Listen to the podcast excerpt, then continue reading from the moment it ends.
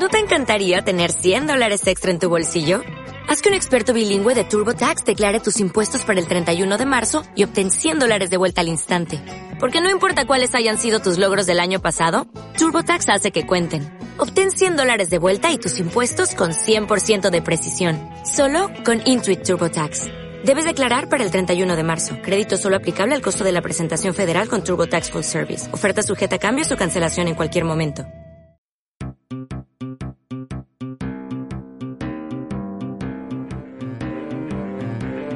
El extraperlo, al margen de eras, civilizaciones y leyendas, ha sido punto de encuentro durante eones para todos aquellos viajeros cansados, sin sitio donde reposar.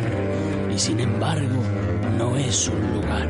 El extraperlo es mucho más, un sentimiento. Y mientras corra el café y la cerveza, ese sentimiento nunca morirá.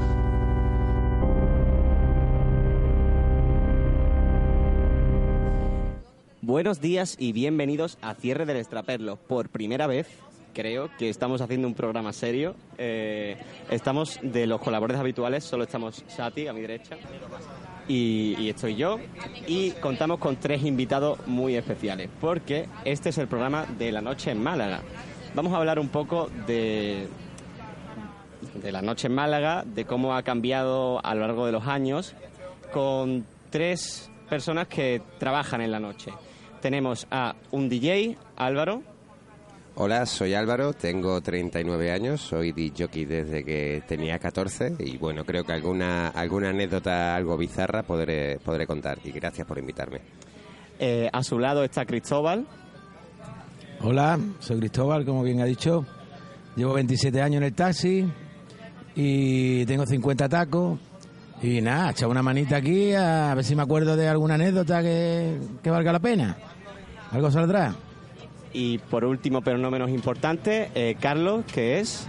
Hola, buenas tardes, soy Carlos, eh, mi profesión es eh, bombero desde el, el, año 89 y bueno, yo el tema de la noche pues siempre me toca ver un poco la parte más traumática de ella. Efectivamente, esto es curioso porque si lo orientamos al tema de fiestas, que creo que es una cosa de la que se va, se va a hablar mucho en este programa, eh, Álvaro, que es el DJ, sería el que da la fiesta, por así decirlo, Cristóbal, que es el taxista, que es el que lleva a la gente a la fiesta, y Carlos sería el que se ocupa cuando la fiesta sale mal, cuando hay algún problema, de, de, de bueno, de socorrer. Claro. En cualquier caso. Porque en Cierra del Extraperlo estamos muy comprometidos por enseñar lo que es Málaga en su realidad, y eso incluye la noche, aunque esto se grabe de día. Pues sí. Y bueno, eh, si queréis empezamos con la primera pregunta. Porque esto es así, tenemos preguntas aquí preparadas porque son gente que ya nos saca una experiencia y no queremos aquí liarla, que tienen, tienen vidas muy ocupadas. Sí, sí, sí. Así que... De todas formas, eh, sabéis que de aquí se, se, van a contar cosas un poco bizarras, ¿no? Que la parte bonita ya la conoce todo el mundo, por suerte, ¿no? Pero... Empezamos por la parte bonita. Vale, Lo genial. tenemos un poco así en escalera hacia lo, hacia lo turbio, claro. Es un descenso a los infiernos totalmente. sí, vaya. sí, sí, sí, sí. Eh, bueno, la primera pregunta sería, eh, ¿cuál es el momento que recordáis más divertido, más gracioso mmm, que habéis vivido trabajando en vuestro oficio? Carlos. Eh, bueno, pues eh, yo en, en, mi caso esto es muy estacional.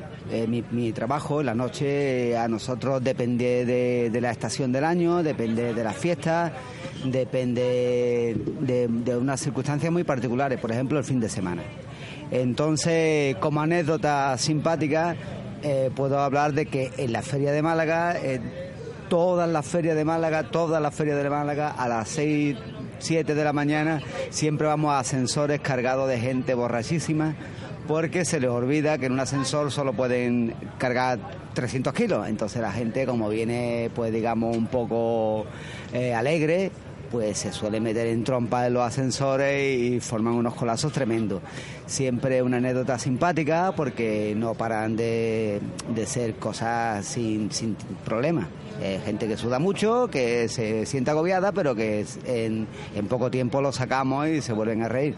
Y es una cosa que no para de pasar, cada año se repite como, como una tradición. Sí, sí, eso se repite mm, normalmente, ya te digo, en las fiestas más, más jocosas, como son la Semana Santa, como en la feria, como son los carnavales.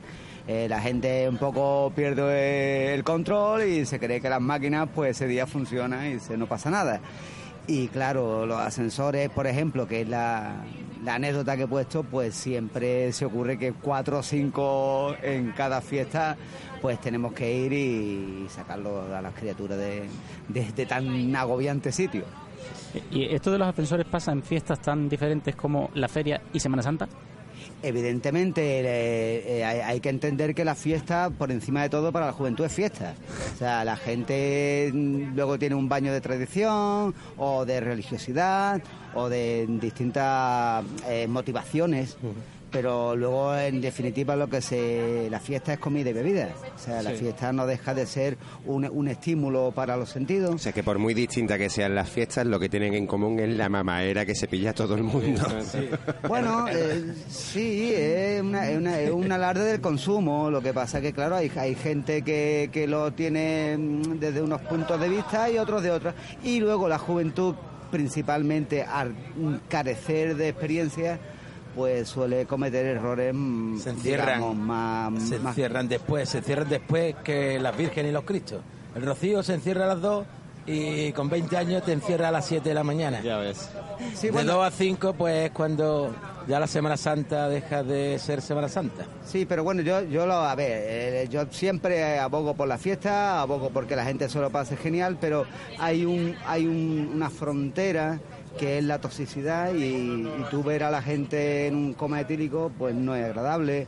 O una mala caída y un, y un corte en, un sitio un poco delicado pues la gente se puede sangrar puede en fin que, yo entiendo que la fiesta es muy bien eh, no pasa nada pero cuando pasa tiene su mal trago no es desagradable. es eh, incluso las consecuencias ya de por vida. Claro que lo gracioso son los ascensores Efectivamente, por, eso he puesto los ascensores. Eh, es que no se te puede ocurrir otra cosa. O si sales de los ascensores, destrucción.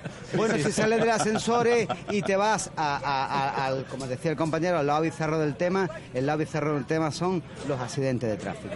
Los accidentes de tráfico tenemos dos partes que son totalmente diferenciadas, que son las que son fuera del casco urbano y las que son dentro. Las que son dentro, yo eh, la que tengo clavada en el alma fue cuatro chicos en Nochebuena, eran las 5 de la mañana y se cayeron por el puente de Armiñán. Eh, uno murió, otro quedó tetrapléjico y el otro quedó en la silla de ruedas. Lo recuerdo. Eh, estos chicos quedaron, el coche quedó boca abajo. En aquellos días se estaba evacuando agua del pantano del limonero y había medio metro de agua. En medio metro de agua uno se ahogó y los otros dos, pues uno una silla de ruedas y el otro una cama en Toledo, pues un montón de años y sus vidas fueron truncadas de golpe. Yo te quiero decir, y, para terminar, que, que, hay que un poco ver que la vida es una chispa y en, y en un momento se agota. Claro. Permíteme una pregunta, que aunque ya te digo que, nos conocemos de hace unos años y tal, eh, aparte de que tengo entendido que, la preparación física de los bomberos es de las más importantes de, España, es la más extensa, la más dura y tal, ¿vosotros recibís eh, asistencia psicológica para este tipo de casos o es algo que os coméis tal cual? Puedes presentar todo el programa si quieres, ¿eh? sí, por supuesto. ¿eh? yo me estoy dando un piti ya, ¿sabes? En absoluto, pero es que me, interesa saberlo porque yo, por ejemplo, yo no lo digo tal cual, yo no tendría pelotas de aguantar algo así. O sea, yo presenciar algo así a mí me afectaría de por vida, ¿eh, Bueno, tú has presenciado también lo tuyo, ¿eh, tío? Sí, no, pero lo que él acaba de contar a mí, por ejemplo, mira, me ha puesto los pelos de punta. No se puede ver en la radio, pero me ha puesto los pelos de punta lo que se puede ver en vídeo. bueno, yo qué sé, yo tampoco quiero monopolizar eh, Hay una pero lo que sí puedo decir en, en, en, el favor de cualquier persona que trabaje en la urgencia y vea este tipo de cosas tan desagradables, creo que para nosotros es muy importante la ropa. El hecho de uniformado, de ir con un grupo de personas que, que, están trabajando en equipo, eso te hace que de alguna manera tú te escudes tus sentimientos, aunque te lo lleves fuera, porque siempre te lo vas a llevar a casa, pero te escudas. Es algo que te sirve un poco, te, mm, de frontera. Tú no puedes interiorizar todas las traumas que ves, Claro. no dejaría de ser Qué fuerte mujeres. eso. No puede. A mí Trabajo no te lo puedes llevar a casa. de verdad. Me parecéis putos héroes. En serio. A mí Me, también. me quito el sombrero. Me quito Ah, el sombrero. mira. Se agradece, pero te voy a decir una cosa para, para también quitarle hierro al asunto. Mira, el, el tema de, de- los bomberos o de la gente que trabaja en urgencia, yo tenía un- mi sargento preferido, que ya el hombre murió, decía que hay tres clases de bomberos. Los que cuando entran son bomberos ya porque lo traen, los que con los años acaban siendo bomberos y los que se jubilan y nunca han sido bomberos. O sea, que te- con esto te digo que hay gente que, que por, por, por instinto le sale de meterse en el coche y taponar una herida con sus propias manos. Y hay gente que por instinto pues recula. También es cosa del ser humano. Todo el mundo no puede ser un buen profesor o un buen DJ o un buen entrevistador. Exacto. Cada uno tenemos nuestras limitaciones, ¿vale? Así es, me parece a mí que en este vamos a pedir menos cerveza. Sí, no, eh, vamos tranquilitos. Pero vamos con la, vamos con la siguiente respuesta de la misma pregunta. Eh, Cristi- o sea, Cristóbal, eh, Álvaro, ¿quién quiere proceder a contar? Cristi, Cristi, contesta. Cristi, Cris, eh, ¿quiere- Pero ahí se tiene que enterar todo el mundo que soy gay. Hay cosas Yo- peores en la mesa, ¿eh? No te preocupes. sobre por la eso. marcha, yo tengo la cabeza un poco perdida. Y sobre la marcha me estoy acordando de, decía, del ascensor, ¿no? Pues yo tengo una anécdota muy graciosa con un compañero que por la emisora, allí a la entrada de La Palma, pidieron, pidió un compañero ayuda. Porque habían dos chavalitos que no le querían pagar. Total, que yo llegué el segundo. Ah, vamos, me cogió cerca y me acerqué por allí, ¿no? Pero había uno allí aparcado mirando la película. Y el colega que había pedido ayuda tenía a uno cogido en hombro, metiéndolo en un contenedor. Y el otro chaval ya estaba metido en el contenedor. Hostia, tú. Eso es Fueron a, ¿eh? fueron, fueron, toparon con, con la iglesia, vamos. Fueron a robarle a- al menos indicado. Un cacho bruto y se mosqueó. Dice, "Ar- eh, ayuda, ayuda, ayuda, por favor, mandarme aquí a algún compañero que tengo problemas con unos clientes. Y cuando llegamos, al final juntamos cuatro o cinco, pero el colega se había hecho él solo No, el, no, el apaño. Ya nada, que ya me he calentado Nada, nada. ya. Y el, el que estaba dentro decía, bueno, ya está, ya está, déjanos ya. Eso no, eso no volvieron a ese sin pagar un taxi, ¿eh? Hombre, espero. Dios mío. Yo creía que ibas a contar otra. Creíais a contar eh, ¿Cuál? cierta anécdota dirigiendo a gente a- al escándalo. Ah, bueno. eh, El escándalo, para gente que no lo sepa, es un prostíbulo, prostíbulo de Málaga, oye, muy famoso, pero muy cochambroso también. no, el, el escándalo para nosotros es, es el peor. Para todo el mundo es el mejor. Para nosotros es el peor, porque te dan dos euros de propina. De propina, de, vamos, por llevar al cliente, por cada cliente te dan dos euros. En cambio, en el Divas, por ejemplo, te dan 40. Bueno, Yo no he entrado en ninguno de los dos, pero al cliente mm, lo pongo, vamos, que el diva es el mejor que hay, las mujeres más internacionales, la música espectacular y no tiene nada que ver con el escándalo. Cuando me topo con uno que sabe de qué va la historia, me dice, mira, mira, chaval, llévame al escándalo y te dejas de rollo. claro, porque... Pero tú tienes que pensar por tus beneficios Claro, económicos. hay que comer. evidentemente, o sea, y, además los borrachos son fáciles de engañar. Que eso también es verdad. Sí, Suelen la, ser. la verdad es que sí. Pero mm, lo mismo que se engañan, te intentan engañar. Claro. No sé. Es, es una Eh, realidad. de- depende de. Es una realidad que a lo mejor pues muchos oyentes no tienen en cuenta el tener que convencer a alguien de que un prostíbulo es mejor que otro para poder tener un mejor sueldo. Es una cosa que la gente no tiene en cuenta, ese tipo de... Ya, a mí me gusta decirlo de descaradamente. Yo lo digo, lo digo abiertamente. Le digo, mira, primero intento convencer, si no, le digo, mira, la verdad es que a mí me dan 40 euros si te, si te meto aquí. Directamente. Claro. Entonces, ya depende de cómo sea el cliente. Yo he de decir que a pesar de haber sido DJ también he sido camarero muchos años y por ejemplo yo trabajé en el latido como jefe de barras, sí, sí.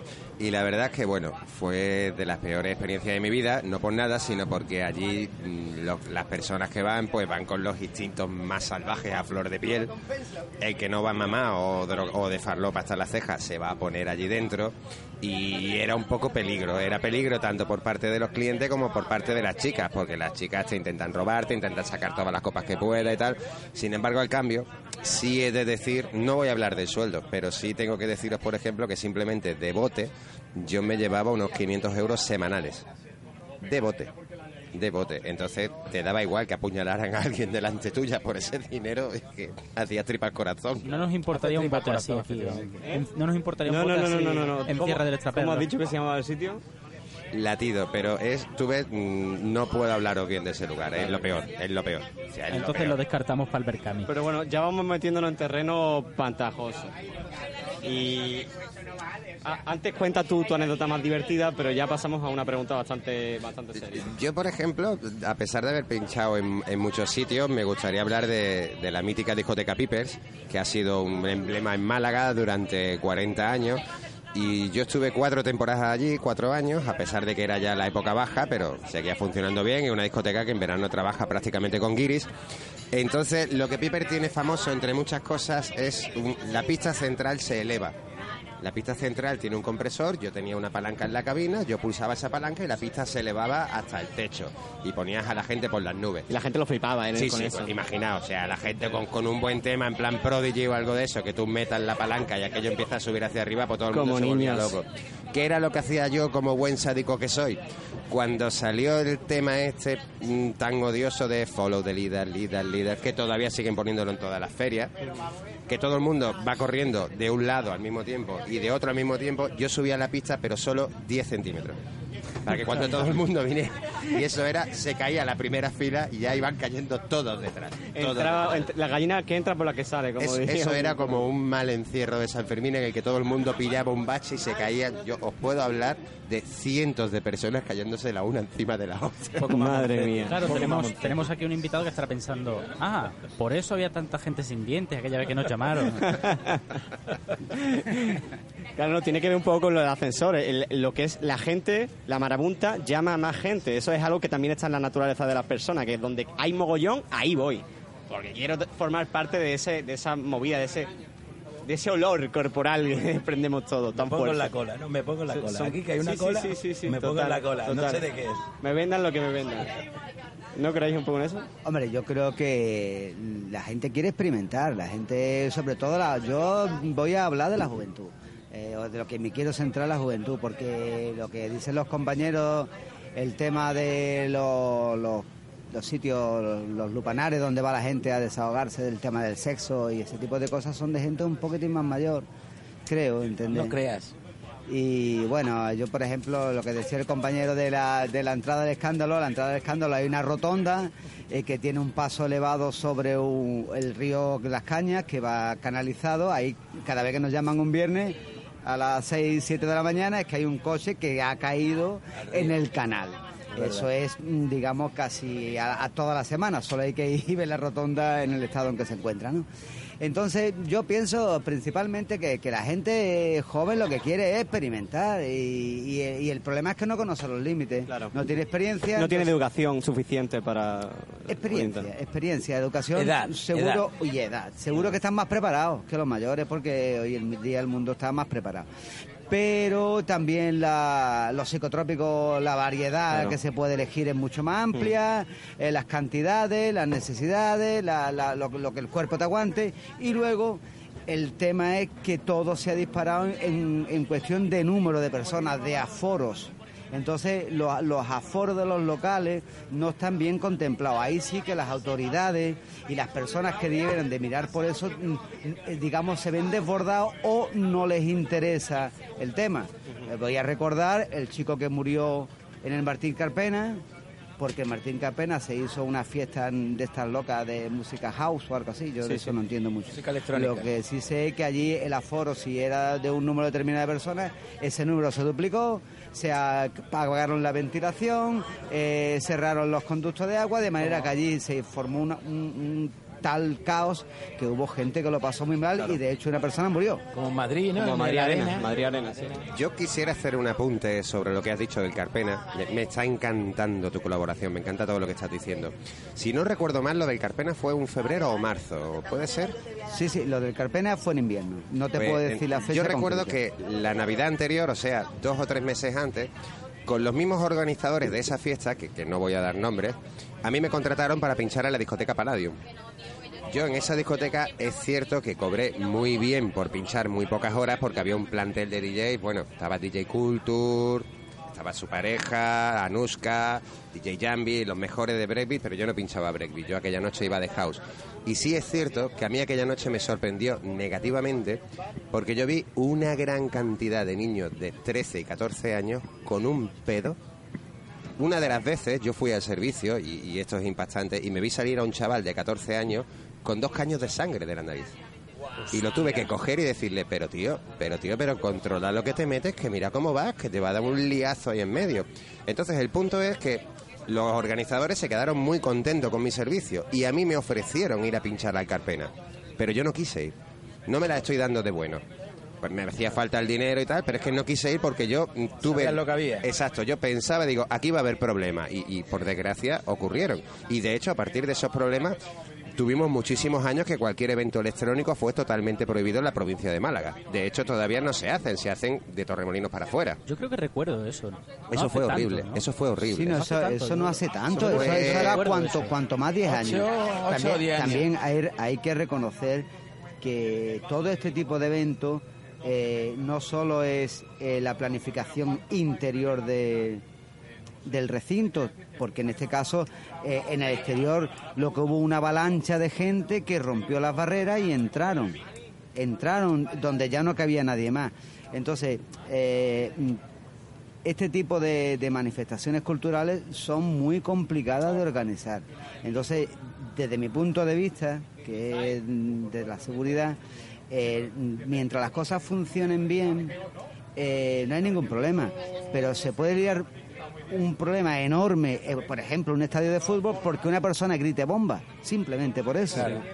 O sea, se forma una oleada de personas que acaban sepultadas. Eso- eso pasó. Es muy complicado. ¿eh? Pánico, Pasó hace Pánico. poco en la Semana Santa que alguien gritó algo desafortunado y todo el mundo a correr, eh, caos, la gente sobre la gente. ya- Sí, yo es que creo que pasa con, con lo- los más jóvenes.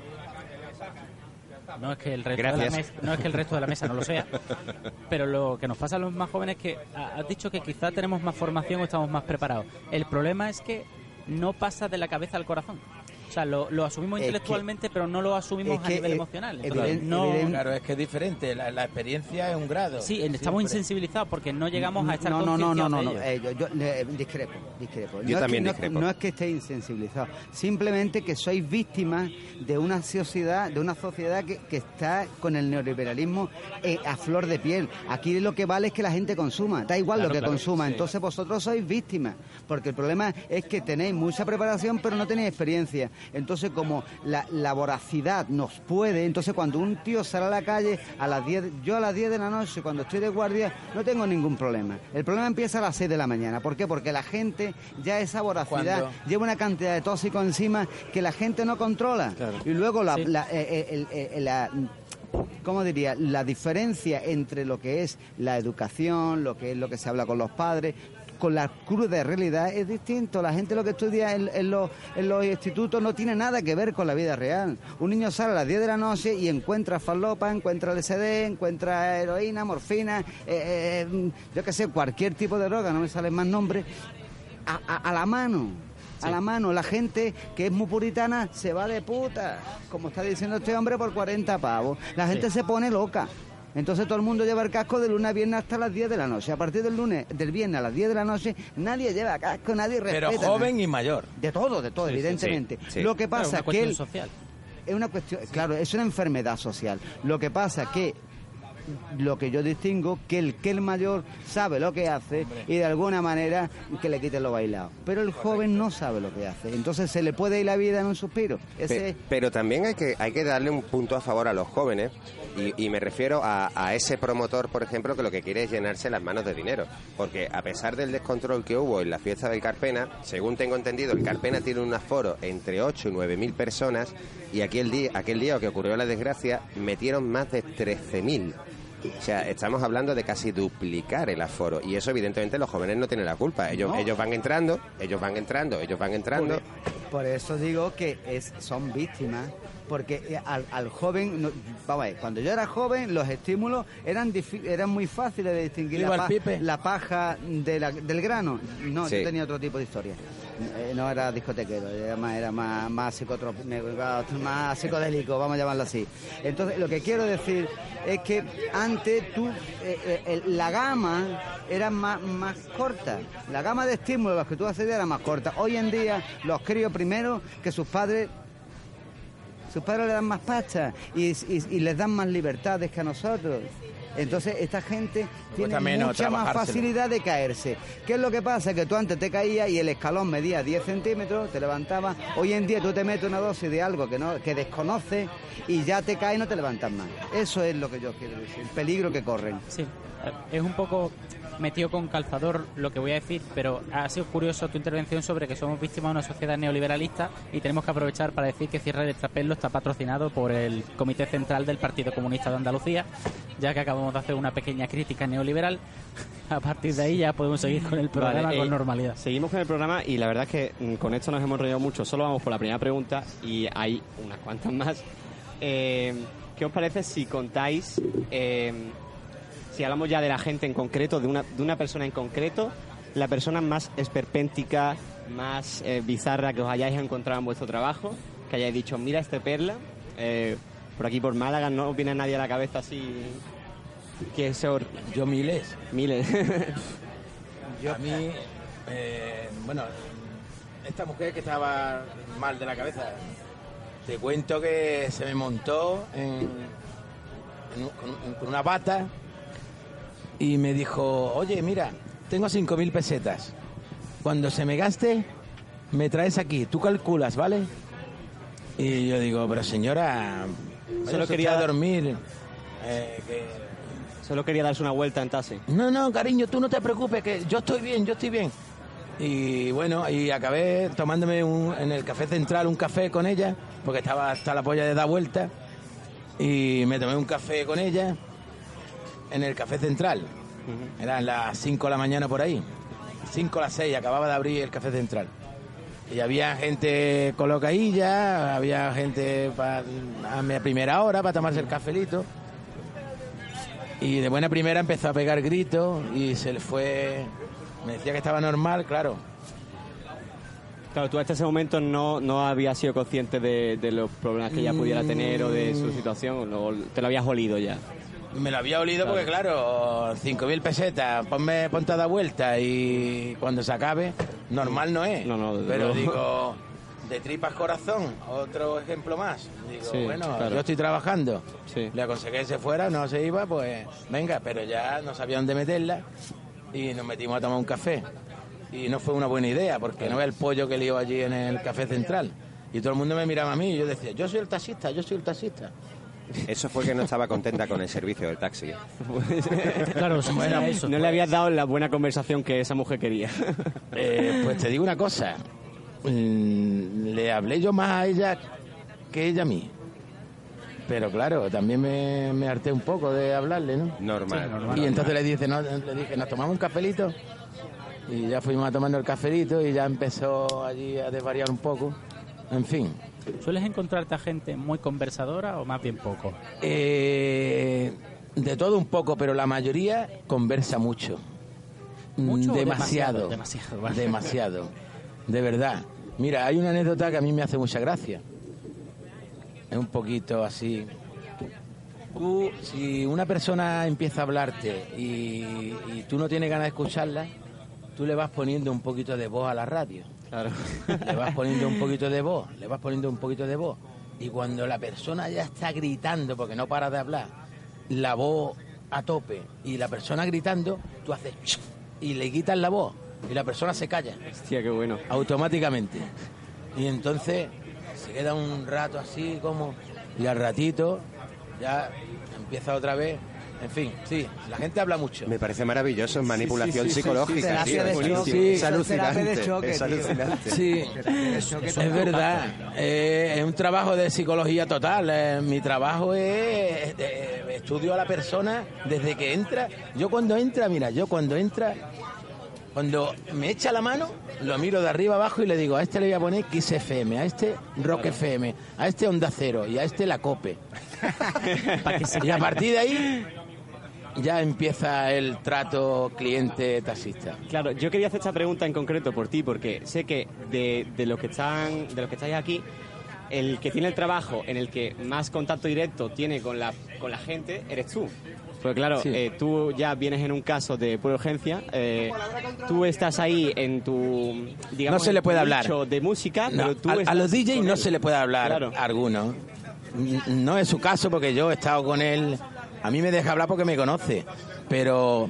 mm, Tú y yo nos hicimos amigos, nos hicimos amigos una amigos. noche vieja donde yo estaba pinchando. Y sí, pero la pasé de puta esa madre. vez no me puse pesado contigo. Después, Bueno, después sí me he puesto pesado alguna vez. Esa noche íbamos los dos un poco pedo, todo hay que decirlo, y la verdad que la noche salió redonda. Salió redonda. verdad que Y sí. yo te agradecí el rato que me diste porque me Sí, sentó hombre. muy bien. Me sentó muy bien. Mm. Ya, Mo- momento meloso. Claro, que la, la noche es peligrosa, pero la noche también crea amistades. Claro, sí. correcto. Sí. A ver, eh, yo- hombre, yo... eh, la anécdota viene después. Yo entiendo aquí que la persona que mm, eh, más, vamos a llamarle, tiene que tener más madurez y más temple, es aquí el amigo el taxista. Porque yo al fin y al cabo, yo trabajo con un grupo. Nosotros vamos cinco a montar un camión, llevo un conductor, llevo un jefe, llevo tres Sí, compañeros. entre comillas estáis respaldados unos Entonces otros. nosotros somos Sois un equipo. efectivamente. Correcto. Eh, O en una ambulancia va un médico, va una tesis, va un... un ¿Sabes lo que pasa, Carlos? conductor. Carlos, lo que pasa en mi trabajo es que mm, tú tienes claro que la persona va a estar contigo poco tiempo. ¿Sabes? Sí, per- perdón por que va a interrumpir. estar 5 minutos o va a estar 15 minutos. Entonces, eh, te hablo en, en general, no hay ningún problema. Con la mayoría de los clientes son maravillosos y yo me lo paso bomba, ¿no? Pero cuando tiene algún tipo de problema o, o alguien que es más complicado, en fin, tú te mentalizas en que va a estar un rato solo. Entonces, hay veces que, bueno, eh, tienes que regalar el oído mucho. Sí. Sí, ¿Sabes? pero que, que yo me, Es psicológico, admiro, mucho. Admiro vuestra profesión y, eh, por ejemplo, una de las mis películas preferidas es Taxi Driver, porque Taxi driver, qué guay. es una, una persona que se echa a la calle solo con un coche a, a patrullar, pues creo que, y, y lo que coge no son ni emergencias ni historias, sino va cogiendo Sí, sí. pequeñas partes de vida Claro, de personas y claro. soltándolas. Es lo más Mira, interesante. Entonces, yo, yo, eh, yo dejo, yo dejo a uno en la palmilla que me está contando eh, que está en libertad condicional, lo dejo, me voy para el centro y monto a una eh, mujer al limonar que me cuenta su problema de oído. Sí, lo pues a dejo. Celia y bla, Villalobos no que existe cogerla hace unos días, ¿eh? Celia Celia Villalobos es hace- muy buena amiga mía. Hace Ahí unos, lo días, dejamos. hace unos días tuvo problemas para coger un taxi. Sí, Va, que era- para no a sonar. Torremolino, para ir a No, Torremolino. eh, efectivamente, se dio un vídeo. Mm, Entonces, bueno, eh, ¿cuento yo mi anécdota? Sí, por supuesto. Bueno, Bueno, un bueno, segundo, pues, perdón, perdón que te interrumpa primero. Es que me, me da cosa interrumpiros, pero es que eh, estamos aquí en directo en la terracita del Extraperlo en Málaga. Estamos recaudando para un Berkami que ya se financió y acaba de dejarnos público aquí en directo una pequeña propina para el proyecto. Así que gracias a nuestro público. un abrazo. Aquí está, hay holgorio Bien, absoluto. muy sí, bien, muy bien. sí. El mundo de la noche ha venido de repente al Extraperlo. Seguí, por favor, seguí. Bueno, pues a ver, el mundo de la noche. Yo eh, esta anécdota que voy a contar eh, viene, digamos, un poco eh, con un proceso, ¿no? De esta gente loca que hablamos. La anécdota no es mía, yo no la he hecho, no la, pero la puedo contar como si fuera mía. Resulta de que eh, desde el hospital nos llaman diciendo que tienen a un señor con un tubo metálico metido en el pene. ¿Perdón? ¿Cómo? En- con un tubo metálico en el pene. ¿Dentro En- o alrededor? Otro tipo al- de sexo. eh, vale, a ver, el pene lo tiene introducido en Ajá. un tubo metálico. Vale, Sexo cibernético. Juego, Sexo juego. cibernético. Entonces, entonces este señor pues se ve que, que llevaba jugando fuerte. en su intimidad eh, durante el tiempo que que yo oportuno y entonces aquello pues Aquello tenía que le daba miedo de o vergüenza de ir a, a urgencia de manera que se le empezó a poner negro se le empezó a necrosar y cuando se le empezó a necrosar pues aquello no salía porque le había cogido una dimensión por, por el retorno venoso del- de, de lo que es el el prepucio, total, que la criatura pues lo estaba pasando fatal. Eh, lo meten en el quirófano y claro, en el quirófano no tienen herramientas para, para este tipo de experimentos. ¿Tuviste Eh, que tocar la herramienta, Carlos? entonces, a mí no me tocó, pero no me hubiera importado. eh, Yo, Ya, eh, ya, yo he- broma, he, hombre. tocado, he tocado, a- por desgracia. Aparte, ese tipo de cosas eh, hay que verla desde el punto de vista Profesional. humano y humano. La gente, Claro. cada uno tiene sus demonios dentro y, y yo no soy quien para jugarlo. Yo- Correcto, yo soy bien. para, para aliviar las penas. Era broma, ¿eh? Ya, ya, ya. Pero bueno, me- me- el apunte está ahí. Total, que el tema es que, claro, cuando nos llaman y nos dicen qué tal, allí se presentan dos compañeros míos y nosotros tenemos herramientas un poquito más para cosas más fuertes. Más brutota. Más brutas, sí, sobre todo para romper chapas de vehículos y demás. Total, que uno de mis compañeros pues fue a su casa, cogió una Dremel y, tardaron unas tres horas en hacerle una incisión al hierro, mm, a, mm, por supuesto lubricando el miembro del hombre y afortunadamente todo salió bien, pero fueron tres horas de trabajo. Y esa es la anécdota un poco que digo que la gente Curiosa. es curiosa. ¿Tú sabes cuál es el problema de esto? Que ahora, ¿cómo le preguntamos al DJ cuál es la persona más esperpéntica que se ha cruzado? Después de esto. O sea, esto, No, ya no. Se, esto ya se puede ir muy lejos. Se puede contar, se puede contar. Yo podría hablaros de dos. Uno, uno de ellos fue Guru Josh, el que hace unos años sacó el tema de Infinity. Vos- Vosotros conocisteis el remake. Os estoy hablando posiblemente año 98. Que tuvo un concierto en la discoteca Pipers. El tipo venía vestido de militar. A todos los de allí, tanto público como trabajadores, nos obligó a pintarnos la cara con, con colores de guerras y tal. Y bueno, esperpéntico en el sentido de que el concierto fue muy bueno, pero el tío se pilló una mierda y luego cuando acabó me la pillé yo con él. Eh, Todos los que trabajábamos me la pillé con él, nos la pillamos con él, era un tío cojonudo y tal. Pero claro, imaginaros un hombre que está acostumbrado a dar conciertos por todo el mundo y tal y todo el tema. O sea, mierda a diario. Y la verdad que eh, a mí me gusta conocer gente que viene de diferentes países, que ha pinchado desde en los peores sitios hasta los mejores sitios y fue muy enriquecedor. Pero luego sí puedo contar algo que es incluso un poco vergonzoso, no por mi parte, sino que yo tuve la suerte de conocer en persona a Nacho Duato. Eh, que fue hasta hace poco director de la Academia ¿no? Nacional de Danza. Sí, Exacto, que es, está considerado el mejor bailarín que ha dado España. Yo trabajé unos años con una academia de danza, eh, con una, perdón, con una compañía de danza, yo era uno de los músicos y, y un- hicieron X bolo con él y el tipo lo que pidió fue que lo lleváramos de juerga a Torremolinos, a la Nogalera. Es bien sabido que es gay, pues evidentemente quería- quería conocer la gay son por excelencia de, de Málaga y lo llevamos a Torremolinos. Os puedo asegurar que es la mierda más gorda que yo he visto coger una persona en mi vida. O sea, hasta el punto de que entre cuatro tuvimos que llevarlo al taxi y cuatro no podíamos con él. Madre mía. No podíamos con él. Ayudaría al taxista, ¿no? Sí, sí, sí, por supuesto. Pero, hombre, cuando vio que era el famoso que era y dijo, hostia, así me lo traéis, no coño, así se ha puesto él, cojones, aquí nadie le ha metido nada en la boca. Bueno, a ver, relativamente. Pero nosotros no le hemos metido nada. A, a ver, en a la ver si va a resultar que los famosos son unos santos y no se meten nada. Vamos No, no, a ver, no, no, vamos pero, a pero te, pero te hablo que desde las 3 de la mañana ya estaba chungo, chungo, y no paraba, y no paraba, y no... Bueno, eh, había un bar muy famoso en la Nogalera, que no voy a decir el nombre, que directamente se cayó por la escalera y pensábamos, se nos ha matado. Se nos ha matado. Un saludo a la fiesta en Torremolinos desde aquí, por cierto. También en parte de Málaga. Pedazo de festival, el Freedom. Sí, además de verdad. Bueno, eh, permitad que me interrumpa. eh, no nos queda mucho tiempo, o sea que hay preguntas que nos vamos a dejar en el tintero, porque este programa daba para dos más, os lo digo en serio.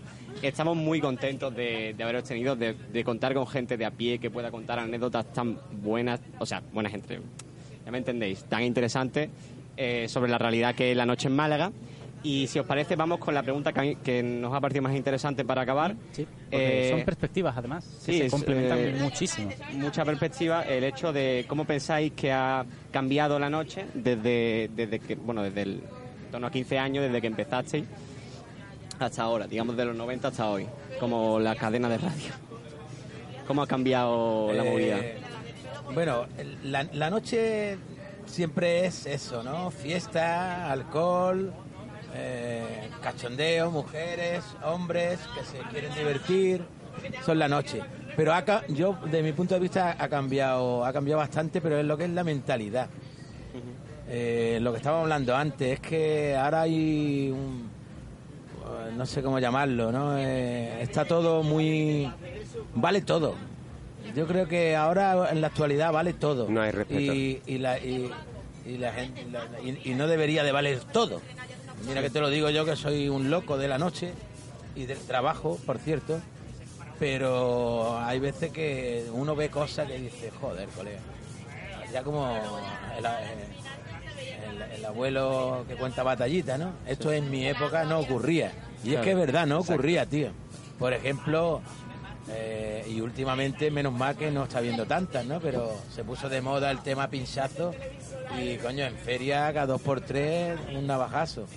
Y en mi época no había tantos navajazos y no había tanta maldad en el sentido de eso, ¿no? De, Ni peleas multitudinarias. Antes se partían dos la cara y tenían a un grupo a un lado y otro grupo al otro. Ahora son 25 los que cogen a uno y le patean la cabeza y le Sí, pinchan y le... Sí. Eh, en ese sentido yo creo que, que vamos a, a peor.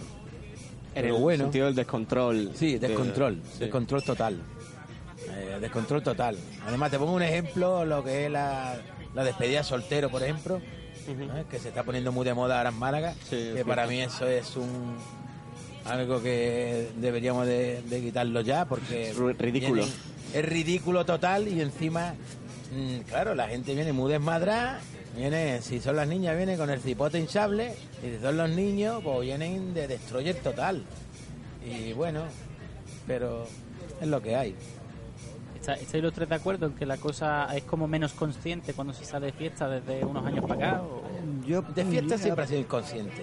Yo pienso que la, fiesta de por sí siempre ha sido inconsciente. o sea, Claro, la fiesta. claro. Lo que pasa es que ahora el tema es que la gente sale antes de fiesta. Hay, hay que también tener el fa- en, en cuenta el factor de que la juventud sale antes.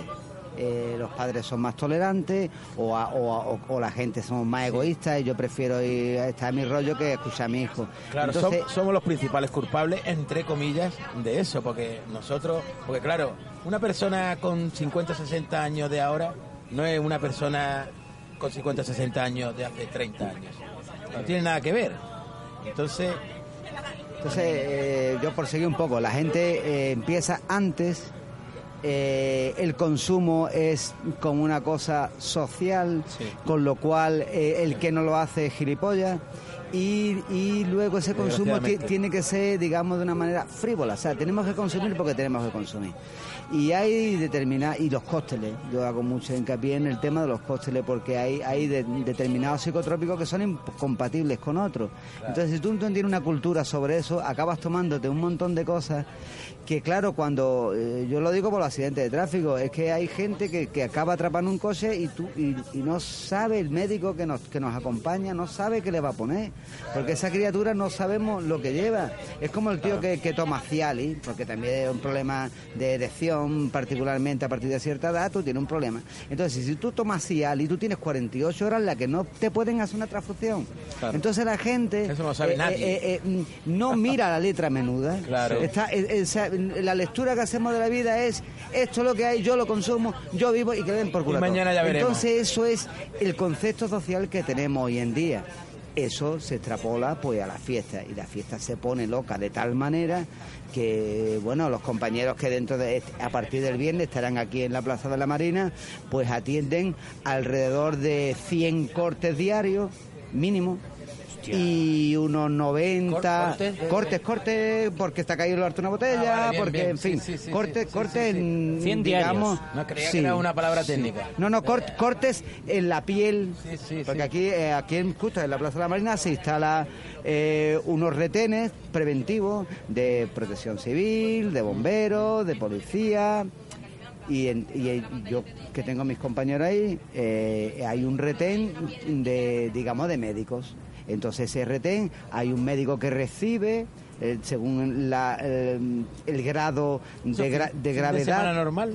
No, de no, te, hablo desde, desde el sábado es próximo Ah, que vale, empieza vale. la feria. Feria, feria. Te hablo de la feria, me- Vale, pero bien, igual bien. no me sabía explicar. Desde la feria, desde el sábado de feria hasta el domingo de feria, ahí hay un retén que está desde las 10, 12 de la mañana hasta las, hasta las 8 de la tarde. Esa gente no paran de hacer mm, eh, eh, eh, cura de cortes mm, por, por bien arma blanca, bien por cristal, ¿vale? Y luego de coma etílico, bueno, comas no. Pero de, de Intoxicación intoxicaciones etílica. etílicas, porque el, to- el coma es mucho más, más peligroso, pero que también los hay. Intoxine- intoxicaciones etílicas severas, pues mm, la estadística igual me puedo colar, pero que mm, si te digo 50, mm, aproximadamente diarias, pues razonable. Y esas 50, pues normalmente son de gente joven, porque no saben beber. Y de golpe se va un grupo de mozos, se compran un botellón de esto y empiezan a beber sin, sin que le dé tiempo de asimilar los, los, los- los- los síntomas. Entonces ac- acaban, acaban intoxicados, no colocados, acaban intoxicados. Claro. Que ese es el La problema. noche es corta, la noche es corta. Eh, No sé, Más yo, corta pien- la hacen, ¿no? yo pienso que, que es falta de, de- de tener temple, de tener educación, de saber a la gente explicarle las cosas. Y, y no estaría de mal, de más, pienso, mm, de, de que hubiera un catálogo de, de sustancias, tanto permitidas como no permitidas, para que la gente... Información. Claro, para que la gente tuviera un De poco... hecho, yo he estado trabajando, por ejemplo, como DJ en Londres y en Ámsterdam, y allí en ambas ciudades hay puestos de la Cruz Roja donde te analizan la droga que tú llevas. No te la quitan. Ellos voluntariamente, tú te acercan, tú le das a la persona correcta, el, por ejemplo, el MDA que llevas encima, te lo analizan y te dicen, oye, pues mira, esto tiene tanto grado de pureza, esto tiene tanta sustancia metida, Te lo testan. este te lo puedes tomar, yo este no te recomendaría que te lo tomaras. Y ahí quería hacer yo el apunte por mi parte. Yo creo que ha cambiado la noche negativamente, en el sentido de que en nuestra época, hablo la de los que somos ya mayorcetes, también había todo tipo de drogas. Lo que pasa es que en nuestra época, por ejemplo, tú ibas a pillar un tripi y, y era como si estuvieras pillando 500 kilos de cocaína. O sea, lo hacías con, con un respeto, con, con- con una conciencia. Hoy no, hoy en cualquier esquina puedes pillar lo que te dé la gana a cualquier precio y de alguien, sobre todo, que no conoces, que no Sí. te da ningún tipo de confianza. Y eso también, ¿a qué es lo que afecta? Al respeto. Yo también soy camarero y a mí, mm, siendo DJ y camarero, me dicen, o me pones esta canción o me voy del local. A lo que yo digo, ahí tienes la puerta. Antes no, antes se te acercaba alguien y por muy mamado que estuviera te decía, oye, mira, perdona, que no te quiero molestar, pero si tienes este tema, tú lo puedes poner. Ahora las cosas no son así. Ahora es, yo pago, yo voy colocado, yo exijo como me sale de los cojones. Pero, al mismo tiempo, los propios porteros de los locales, sin querer desprestigiar al gremio, porque tengo amigos que son maravillosos, eh, yo me considero una persona educada. Mi mujer es una persona educada. Yo voy a locales donde hay porteros y cuando entro tengo la sensación de que el puto portero me está haciendo el Es favor de mi vida al Sí, dejarme sí, mira de arriba abajo. ¿entiendes? Cuando probablemente voy a ser lo más educado y lo más tranquilo que va a entrar a su local, ¿entiendes? Entonces ha cambiado negativamente por los dos lados, porque ellos también tienen que ponerse esa barrera de defensa Claro. por lo que les viene cada noche. Claro, sí. porque no es lo mismo un, un matrimonio Claro, hay que venga ponerse en el tranquilo- lugar de ellos Claro, también. Es que todo es tan complejo. No es lo mismo un matrimonio que venga tranquilo que 50 niños que te vengan de, mezclados de MD, falop, de MDA y falopa hasta la Claro, yo también tengo amigos en, perdone que, te en haga, la puerta. que, que haga, que haga un matiz eh, y a lo mejor igual le voy a meter la pata hasta el fondo, ¿no? Pero hay determinados locales regentados por determinadas personas que son auténticos puntos de encuentros mafiosos. Sí, Donde sí solo entra un personal conocido para que no haya fotos, no haya malos entendidos, pa- donde se sirve eh, la, la sustancia entre una élite y entonces tú por- ya te puedes vestir como te viste que tú no entras a ese local. ¿Por qué? Porque también estamos en otro en otra etapa en, en que nos pasa como los americanos. Que la gente puede ver por la calle, pero ahora vamos a tener que poner un- una bolsa de papel para que no se vea. Que no es que vea, es que no te pillen. Sí. Entonces, eh, eh, la frivolidad nos, nos está pudiendo y va a acabar matándonos, porque nosotros somos una sociedad que, que hemos funcionado desde los fenicios de una manera muy distinta. Y entonces, claro, esto, la juventud, que encima tenemos poca, Sí. pues van a acabar deslocados, con De, perdón de la formas, palabra. por, por hacer mi último apunte, no quiero abusar, mm, hay un sitio desde los años 80 en Benalmádena, que no voy a dar el nombre, que es una casa, es un local abierto al público como una casa, en el que en ese sitio tú, sigue abierto, re- repito, tú entras tú pides tu cerveza y tu medio pollo y te lo ponen. o sea que eh, reitero que esas cosas ya existían en nuestra época. Solo que hoy día pues se toma de otra forma y se descontrola mucho más y luego pasa lo que pasa. Claro, es que supongo que el resumen es ser más consciente en general de todo lo que se hace, tanto a nivel individual, individual como social. Conciencia en general y disfrutar de forma sana, ¿no? Porque aquí todo el mundo está diciendo que la noche hay que disfrutarla, pero con unos ciertos límites. Eh, perdonad de verdad, porque esto es que da, como he dicho así, para dos, tres programas de más debate, pero tenemos a nuestro productor y técnico, Tito Rafa, metido allí en una centralita. Eh, Álvaro, ponte, ponte mis, mis cascos para que lo escuches porque él quiere haceros alguna preguntita breve antes de terminar. Normalmente él nos da la chapa, nos dice al final lo que hemos hecho mal, pero a vosotros no os puede poner pega, solamente preguntas. Así Claro. que, Rafa, ¿qué, qué quieres preguntarle a nuestros invitados? ¿Rafa tiene micro? Eh, ah, no, claro, sí, me tengo que ir yo con él. Claro, estos son problemas del directo, que yo llevo el micro y se lo tengo que dar a Rafa, claro. Ve levantándote poco a poco y, y- bueno, pues está saliendo muy bien el programa, chicos. Me alegro mucho que hayáis venido. Me quedo Claro, gracias, eh, sí. hola Sati, que no me da... Te manda un mensaje. Hola, ya, ya, pero es que los invitados son muy interesantes. Sí, no, tam- también es verdad, hoy el programa os ha quedado muy bien. Eh, voy con mi chapa entonces.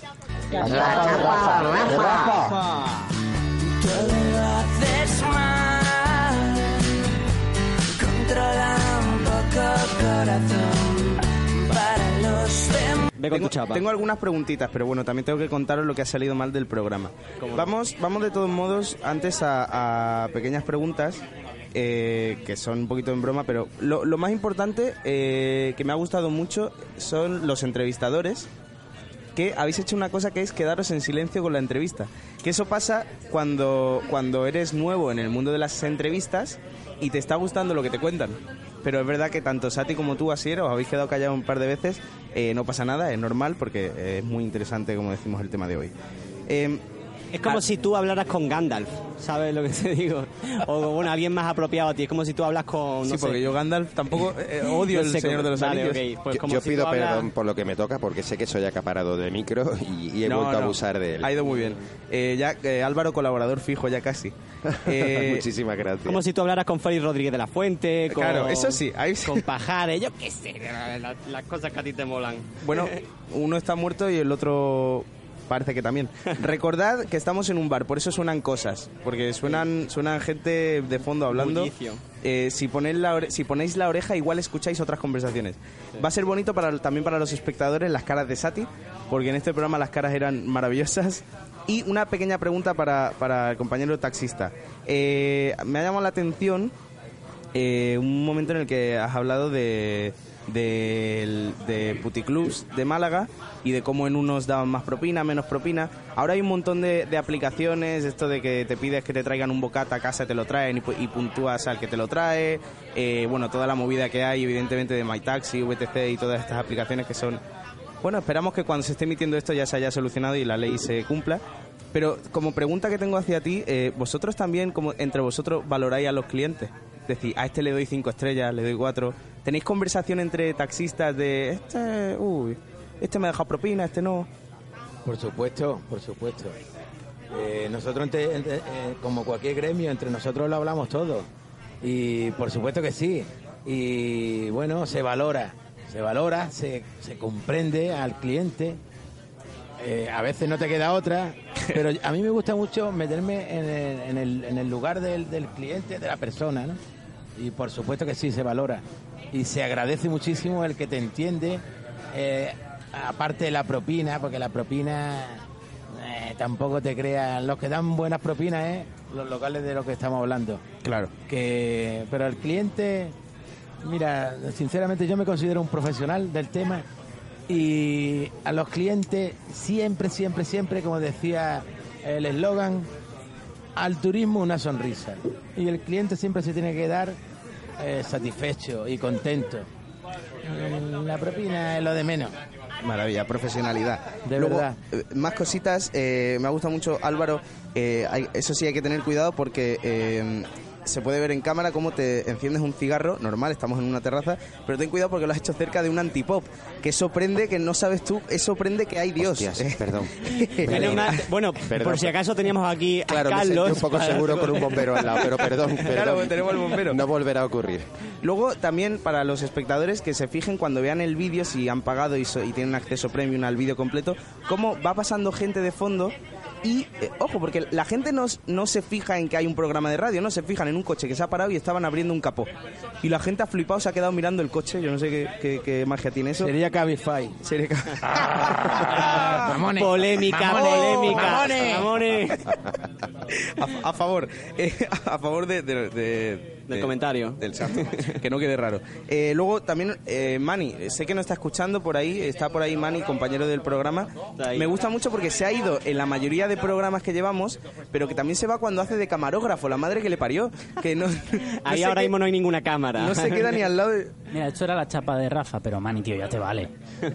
Y luego David y Mani, aunque hoy no han hablado, salen en el programa vociferando porque se les escucha de fondo y salen en uno de los planos eh, donde se podía ver cómo estaban tranquilamente tomándose una cervecita. Curioso que es más grave el caso de Fernán, que Fernán es el camarero del sitio, pero estaba ahí tranquilamente tomándose algo. Es que hoy Fernando no trabaja. Nos está haciendo el Ah, favor. eso explica muchas cosas. Y luego otra cosita, lo de, hemos comentado Celia Villalobos. Eh, la anécdota famosa de que Celia Villalobos pues llegó a, la estación María Zambrano y no podía coger un taxi y hay un vídeo y tal. Eh, esto pasó en, ha pasado hace en julio, ¿no? En agosto, hace unas semanas, pero esto lo estamos emitiendo en febrero marzo o en enero incluso. Eh, llama la atención porque, claro, siendo Celia Villalobos, da igual, seguramente haya pasado otra vez. ¿Qué le pasa a Celia Villalobos con los, con los coches? Usted que es taxista, que sabe, que dice que la conoce. Pues yo, la verdad, no, no sé. Lo mismo le pasa igual que con los taxistas que con las vacas. Esa mujer entiende de todo. No, pero yo me acuerdo que salió del Congreso y le estuvo gritando a su Sí, a chofer Manolo, también. a Manolo, a Manolo. Manolo, que Ay. Manolo, Manolo. Celia Villalobos tiene un problema de, de prepotencia que eso no lo va a solucionar Total. en su puñetera vida. Y tiene prisa, ¿eh? Tiene prisa. ella siempre, su egocentrismo la lleva a tener siempre más prisa que nadie. Entonces, llamar a Manolo, eh, Manolo, para mí, don Manuel, pues él estaba esperando a que saliera quien tenía que recoger. Entonces, esa forma de llamar a las personas, pues dice muy mucho de nuestra paisana. O muy Y, poco.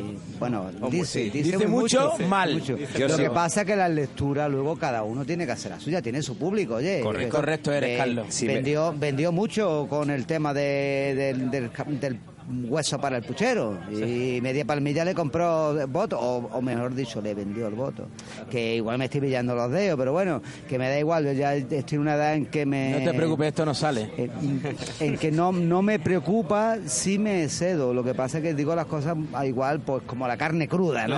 Como hay que decir. hay Ningún que problema, con su ningún nombre. problema. Esta tía es como ella es y, y- y- ya- y la quiero mucho, la quiero mucho desde que fue alcaldesa de Málaga, vamos. No te preocupes, mi Carlos. jefa, mi jefa. la Lo que- lo que- vamos. Y últimas, Ven- últimas... vendió la coraza, lo vendió todo, vamos, y, y ahora el parque de bomberos pues nos tiene. Pero bueno, la quieres. Carlos, ya está, la quieres. Y déjalo ahí. Lo que pasa en el extrapelo se queda en el extrapelo. Y última, últimas cositas para Álvaro, eh, lo que has comentado, soy de Benalmádena, confirmo lo de la casa esa. Ajá. Y luego eh, eh, has comentado que en en Ámsterdam te hacían controles de tu droga para que fuera buena. Sí. Eso no está tan lejos. También pasa en España. Ah, y- mira. Y pasa en Bilbao. Me parece cojonudo. Pasó durante el verano pasado, eh, bueno, perdón, el verano de hace dos años, en septiembre, eh, eh, o sea, en 2017, que hicieron una campaña que se llamaba Birrindu Ongi Zure Marra, que en español es pica bien tu raya. Y, hacían, y hacían controles para que la gente se metiera droga buena, que no se metiera en nada que les hiciera daño. Me parece fantástico, por lo menos que sepas lo que te estás metiendo. Que, que no te den algo picado de la pared o que, Ima- lleve, o que imagi- lleve un componente imagino- que, te, que te puede joder la vida. Imagino que no se metería nadie, ¿no? Mm, bueno, es, es Bilbao, a ellos les da A igual. mí me dicen, yo no tomo, pero me dicen que aquí droga buena no entra apenas. Bueno, pero los de Bilbao tú sabes que van para adelante con todo. No, no hay problema. Yo, nada más, hoy lo habéis hecho bastante bien. Ha sido más el ambiente, eh, la- los vociferos de, de la gente que no estaba en el programa. realmente que, que lo vuestro, muchísimas gracias a los tres por haber estado aquí en, en Radio Gorrón. Gracias a Ha sido ti. un placer. Gracias A a vosotros. y cuando queráis, pues pondremos el granito de arena. Aquí estamos, en Málaga. Muchas gracias. Os Hombre, queremos. Da para un programa de entrevista a cada uno. Y ahora, bueno, despedimos el programa con Carlos, con Cristóbal, con Álvaro. Muchas gracias. Sati, ¿quieres decir algo ante- antes Eh, de he cerrar? vuelto. Pues nada, que un placer teneros. Y, y nada, esto casi que nos cierra, ¿no? Sí, sí, cierra el extrapelo. Cierra el extraperlo. Eh, cuando decimos cierre el extrapelo es que, bueno, ya nos queda mucho, pero nos terminamos lo- el vaso. ¿sabes? Entonces, brindamos por los trabajadores de la noche. Y por vosotros, chicos. Por vosotros. Vamos echando un piti. Ah, bueno. ¡Bravo!